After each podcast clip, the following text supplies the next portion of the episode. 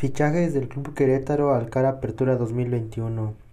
Los primeros fichajes que se dieron del Querétaro fue Washington Aguirre, el portero uruguayo que fue nuevo refuerzo, ya tiene que llegó a la institución queretana. El otro refuerzo que ya está es Brian Olvera, es un nuevo refuerzo, es mediocampista.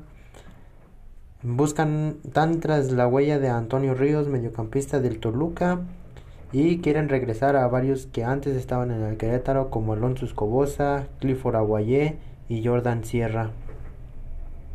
También están tras de Osvaldito Martínez de 35 años en el cual participó en el, en el América y en el Monterrey.